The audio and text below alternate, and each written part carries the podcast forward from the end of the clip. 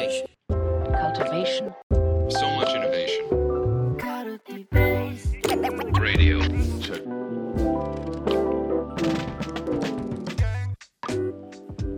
こんにちは、耳ぐりの滝です。こんにちは。はい、えー、と今回の、えーラジオでは、えーゲストとして、えー東海大学兼耳ぐりのリサーチャーである富田さんに、えーご参加いただいてます。富田さんよろしくお願いします。よろしくお願いします。えっと、まあ、富田さんとはデザインラジオというのは実はあの2回目、3回目ぐらいにはなるんですけれども、はいはい、お久しぶりという感じではありますが、お久しぶりです。毎日のようにオンライン会議してますが、はい、お久しぶりです。今回はですね、あのまあ、先日、えー6月末にですね、デザイン学会、日本デザイン学会というところの、えー研究発表がありまして、まあ、そこで、えー私と富田さんもそれぞれ発表をしていたというところで、ちょっとその発表を振り返りながらですね、デザインの研究についていろいろお話をしていきたいなと思っております。はい。で、えっと、まずそうですね、今回ちょっと取り上げるこのデザイン学会っていう、まあ、あのなかなかこう学会に関わる機会がある方も少ないかと思うので、まあ、デザイン学会ってどんな学会なのっていうところも最初に少しご紹介できればと思うんですけれども、えーそうですね、まあ、デザイン学会はあの私も富田さんも結構あの長く関わって発表したりする機会もある学会ではあるんですけれども、えっと、割とこう、まあ、デザインの学会で、まあ、幅広くいろんな分野のデザインの扱っている学会ではあるんですが、まあ、割と特徴としては本当にこういろんなデザイン活動本当にデザインの実践に関わっている人たちがこう発表しているっていうその研究発表しているっていう印象が強いかなというふうに私は思っていますね。富田さんはいかがですかね？デザイン学会ってどんな学会って言われたら特徴的な部分ってどう思いますか？そうですね。い一番大きいデザインの研究なり実践をされている方で、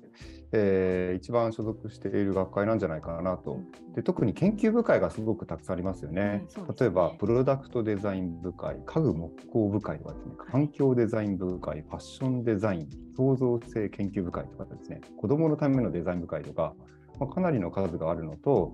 あと地区ごとに北海道地区、支部とかですね、関東地区とか、まあ九州とかですね、いろんなところで、えーいろんな人たちがあの部会に分かれて活動しているというところも特徴かなと思いますね。そうですね。確かに。はい、かなり、その、年一でこういう研究発表の大会はあるんですけど、結構部会ごとの活動もちょいちょいあるのが特徴かなというふうに思ったりしますね。はい。はい。ところで、一応、ま、今日は、まあ、今回はですね、このデザイン学会で今年その大会で発表した内容を少しお話ししていこうかなと思うんですけれども、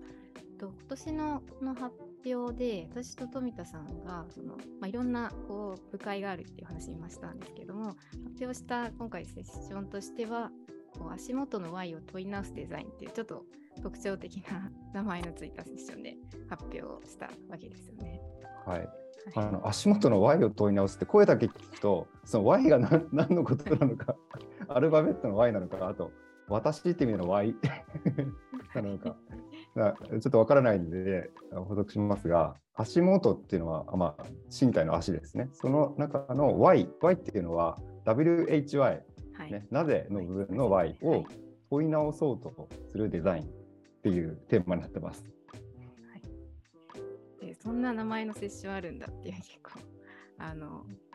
かなり特徴的なテーマのセッションではあったんですけれども結構まあ発表内容としてはかなり自由度は高くて、まあ、それぞれがまあでそんないろんなデザイン取り組んで、まあ、そこでまあどういうこうバイを持ちながら活動しているのかみたいなことを結構本当に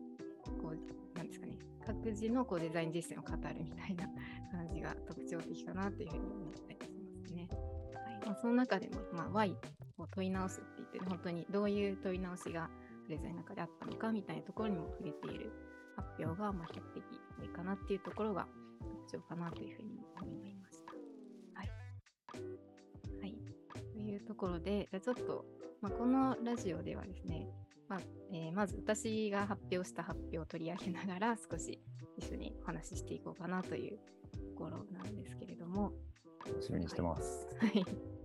で、そうですね。じゃあまず私が今回どういう発表をしたのかっていうところを、えー簡単にご紹介できればと思ってまして、はい。そうですね。で、まあちょっとあの YouTube で見てる方にはちょっと画面でも少し共有しながらご紹介しようかなと思うんですけれども、あの、まあ、私が今年その発表した、えー発表のこのタイトルというのがですね、まあデザイナーの実践値を組織へ開き、巡らせていく方法に探求というテーマで発表をしていました。で、あの、これ、まあ、どういう発表かっていうと、まあ、今まさに私が耳ぐりの中で実践している、まあ、私自身のデザイン実践話をこう発表したっていうような発表にはなっているんですよね。で、まあ結構私も最近はここ数年はリフレクションの研究をやっていて、でまあ、特にその中でもデザイナーのこのデザインの実践をこうリフレクションするっていうところを結構あの大事にして、えー活動してきているのもあるので、まあ、そういう、まあ、デザイナーの実践値っていうのを、まあ、どうやって組織にこう開いていったらいいのかなみたいなところに関心を持って活動をしていたりします。はい。ですねで、まあ、特に今回の発表の、まあ、問いとか、まあ、問題意識を中心に据えているのが、まあ、この辺りになっていて、やっぱりその組織の中には、まあ、個人の暗黙知っていうところが、すごく多くあってですね、まあ、特にその中でもデザイナーってどうしても暗黙知が多くなりがちだなっていうところを結構前からあの、まあ、意識というか問題意識として感じていたところがあってなんかそのデザイナーのこう、まあ、個人に閉じているこう実践値っていうのをもっと組織の中で、まあ、開いていったらもっといろんなデザイナーのこう持ってる力っていうのを組織の中で使えるんじゃないかみたいなところを結構ずっと前から考えていてですね、まあ、そんな背景もあってもうデザイナーの実践値っていうのをどう、まあ、暗黙知をどうやってこう見つけていったらいいのかみたいなところでこうリフレクションっていうところを少し焦点を当てて、まあ、いろんな実践とか研究をしてきたっていうところが背景としてありました。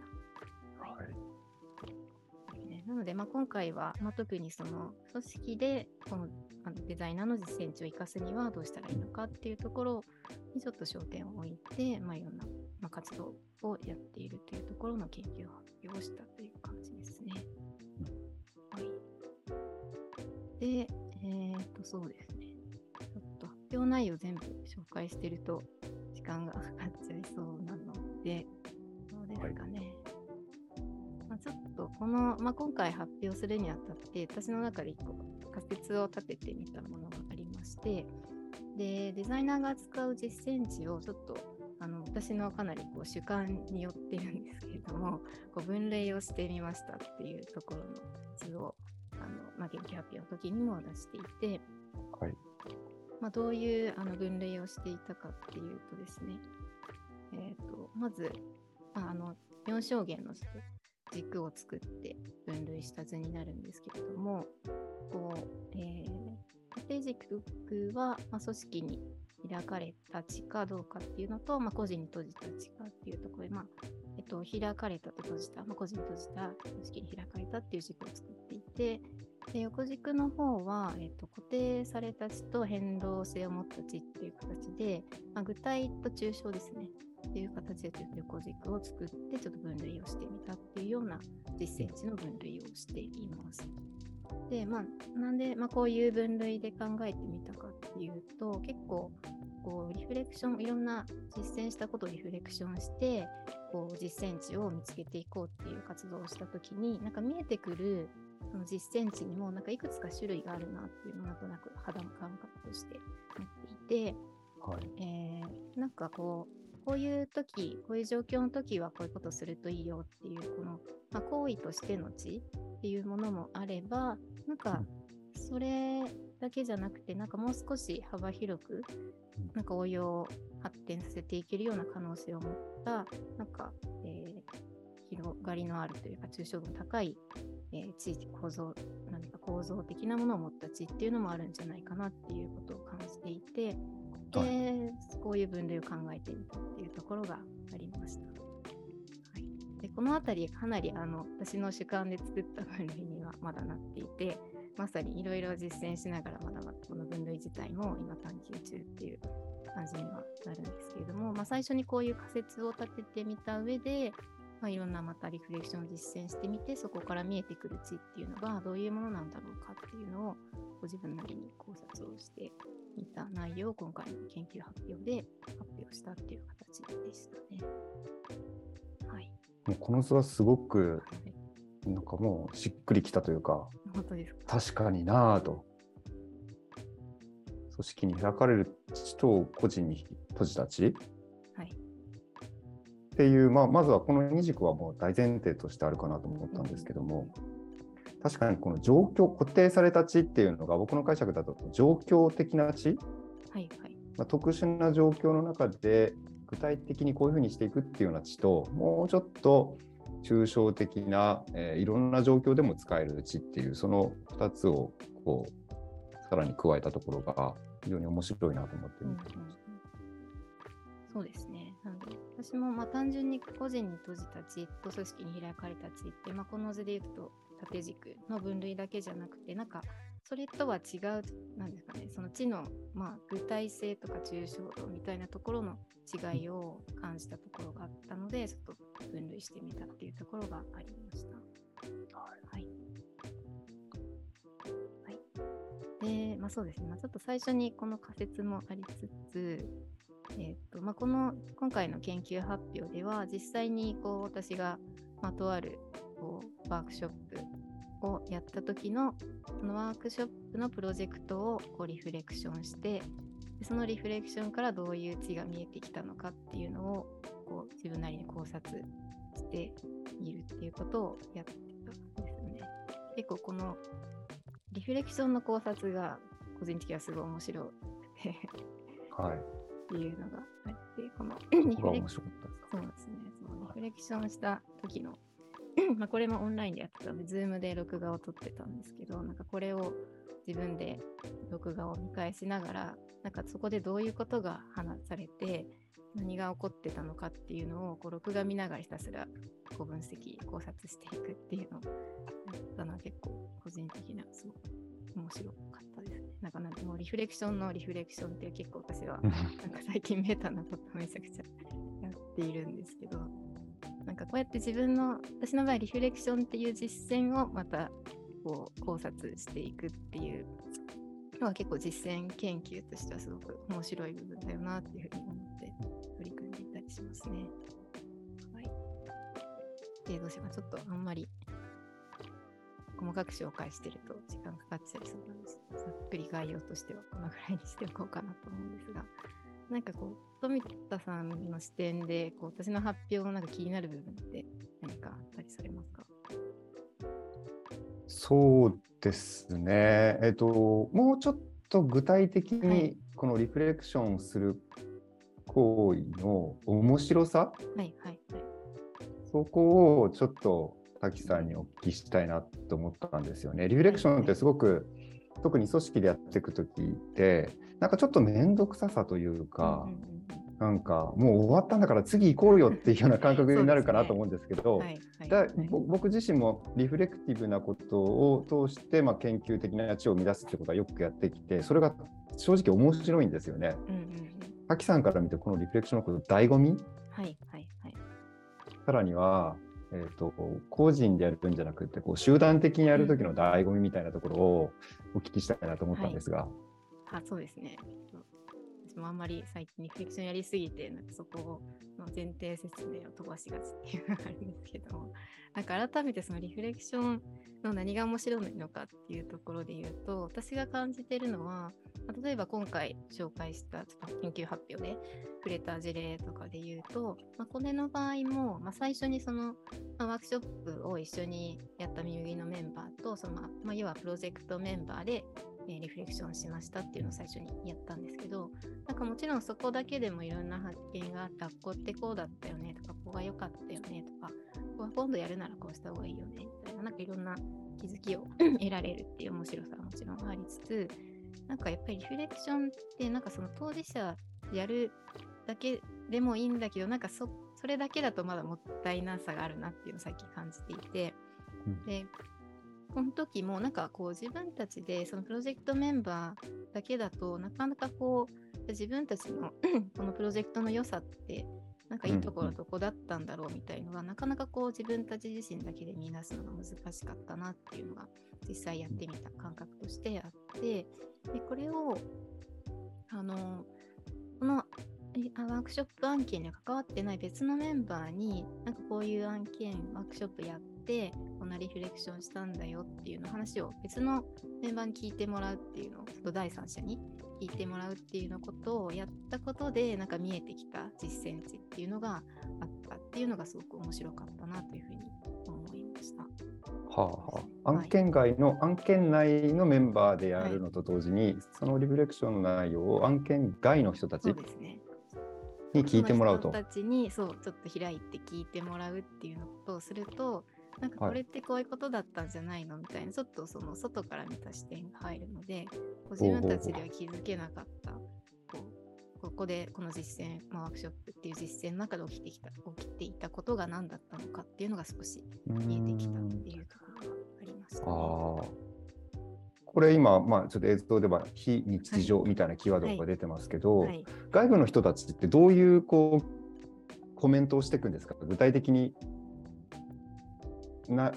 活動内容はわからないわけですよね、はい。まあ、ディティールは。そうでそういった人たちがリフレクションの内容を聞いたときに何をあ、こそううですね。で、これをですね、その面白かったのが、ここで、この第三者に聞いてもらうっていうことをして、結構面白かったのが、はい。そのまあ、今回のこのリフレクションの場合では、そのワークショップ、まあ、一つのワークショップを題材にリフレクションしてるんですけど、その第三者として、えー話を聞いてもらったメンバーも、まあ、ワークショップっていう活動自体がどういうものかっていうのはなんとなく知っている。だからその今回のワークショップそのものの詳細は分かってはいないけれども、ワークショップをやるときになこういうことが難しいよねとか、なんかここがあのなんか良さだよねっていうところはなんとなくあのそれぞれワークショップをやった別の案件でやったことがあるっていうメンはい。はいバーであったりはするので、なんかこう自分の別の実践に当てはめながらワークショップってなんかこういうところ難しいけどどうしたらいいんだろうねみたいなこうちょっと第全くの第三者っていうよりかはちょっと自分事としてワークショップっていうものを捉えながらこう対話をしていったところが結構、えー大事だったのかなっていうふうにも思ったりしましたね。ああなるほどなるほど、ね。他人のことを自分に一回置き換えて考えてはい。であ、そうそですね。なして？最初はそのワークショップ、この時のワークショップをやった担当メンバーがまた実践を語るんですけど、はい。なんか次に第三者のメンバーがなんかそれをこう自分事としてか自分もワークショップをやるって時においてはこうだなみたいな感じでなんかだんだんこう第三者のメンバーもこう実践をこう自分のこととしてナラティブに語り始めるっていうことが起こっていたっていうところが結構面白かったなと思いますね。なので結構その第三者もちょっと一歩引いたところからでも自分の実践においてもこうだなっていうナラティブの語りがここに入ってくるのでなので割とこう抽象的なこうなんですかね実践の構造ワークショップっていう実践の構造においてはこういう値がありそうだねっていうこう実践値のなんかモデル構造としての何か値っていうのがだんだん見えてくるっていうところにつながっていったっていうのがあったかなっていうのが、まあ、この時のこうリフレクションで起きていたことのま考察っていう感じには思ってます。ここにあのキーワードの提示ってありますけど、はい。これはどういうことなんでしょうそうですね。これも結構面白くて、か。はい。あのまあ、実践をこう振り返りながら、はい。まあ、ナラティブに当事者が語っていく中で、なんはい。かその実践の語りを聞いて、あなんかここがポイントになりそうみたいなところで、なんかキーワードを上げ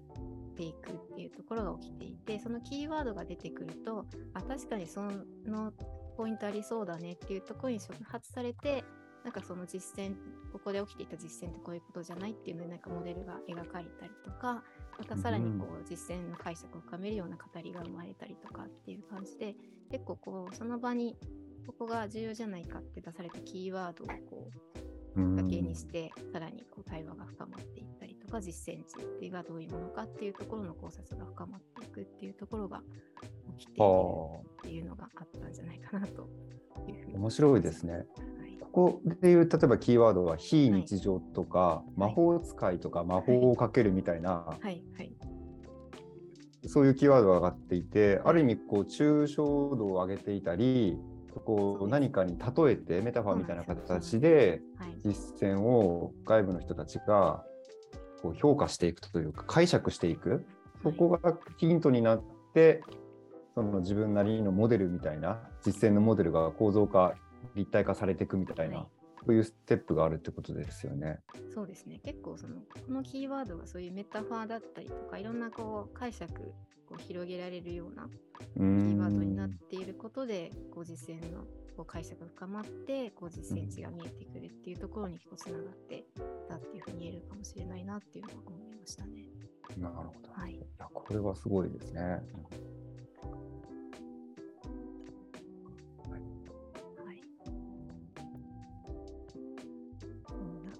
感じで、はい。はい、学会発表してみてどうでしたか？あの僕も当日参加してましたが滝さんはこの学会で、あの賞をあの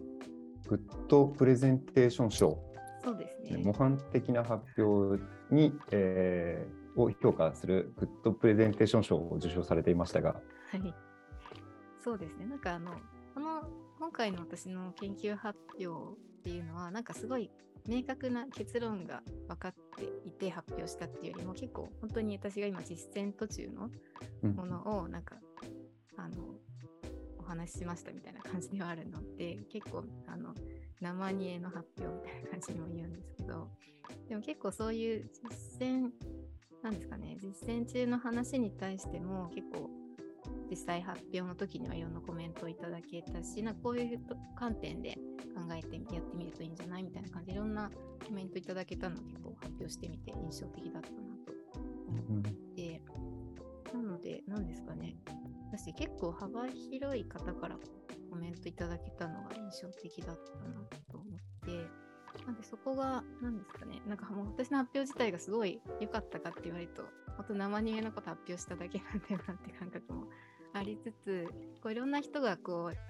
関心を持ってもらいやすかったっていうところで、こう議論がこういろいろ活発になんか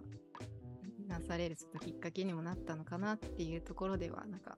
良かったのかなみたいに思っていますね。うんただ、なんか結構そのコメントもらったことで、なんか自分の発表でなんかここがまだうまく言えてなかった部分かもなっていうところで気づいた部分だったりもあったので、なんかこういう実践途中のことを研究発表すると、こういろいろやっぱり、まあ、次にこういうところをもっと整理した方がいいかもとか、こういう実践をやってみた方がいいかもって気づきが得られるので、やっぱり今回は